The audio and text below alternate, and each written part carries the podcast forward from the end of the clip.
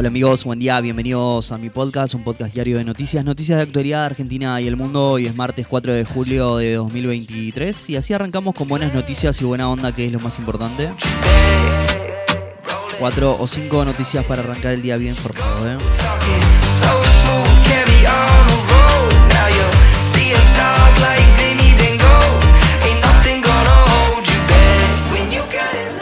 Los líderes del Mercosur se reúnen en Iguazú, donde Alberto Fernández pasará a Lula a la presidencia pro tempore del bloque. Encontraron una billetera que creen que sería de Cecilia Strisowski en la Casa de Locena. Piqueteros vuelven a movilizarse para reclamar aumentos en los planes sociales y alimentos para comedores sociales. Estas y otras noticias importantes de las últimas horas. Arranquemos.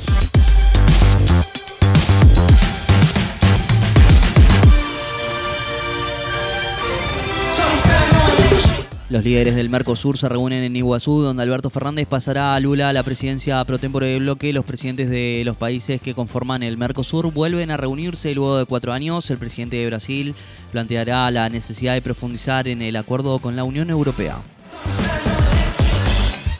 Encontraron una billetera que creen que sería de Cecilia Strisowski en la casa de Locena. El accesorio con una tarjeta fue hallado en un rastrillaje realizado por Gendarmería en la casa del matrimonio de Merenciano Sena y Marcela Cuña quienes están acusados junto con su hijo César, esposo de Cecilia, de asesinar a la joven.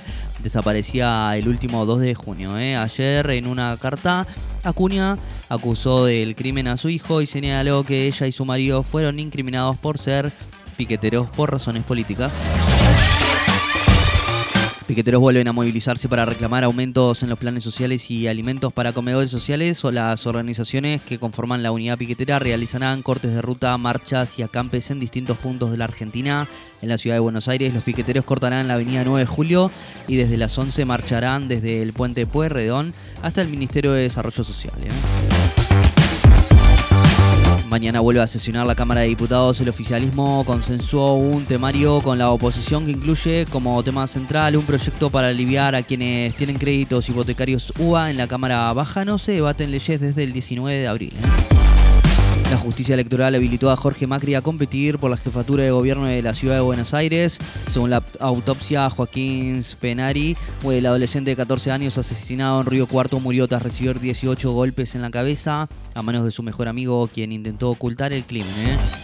Un operativo militar israelí en un campo de refugiados de Jenin, en Cisjordania, dejó al menos 10 personas muertas y 100 heridas. El operativo está centrado en desmantelar la brigada de Jenin, grupo armado que aglutina a varias milicias del campo. Luis Ignacio Lula da Silva sancionó en Brasil una ley que establece la igualdad salarial para hombres y mujeres que desempeñen las mismas tareas. La International Board anunció cambios en las reglas del fútbol para la próxima temporada.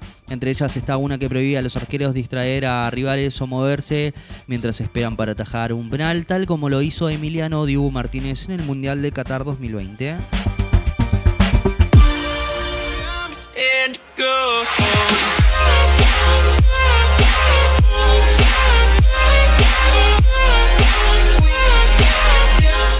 Si llegaste hasta acá te lo agradezco mucho. No olvides suscribirte, darle al follow y compartirte. espero mañana con más y más noticias y buena onda, que es lo más importante. Chau, chau.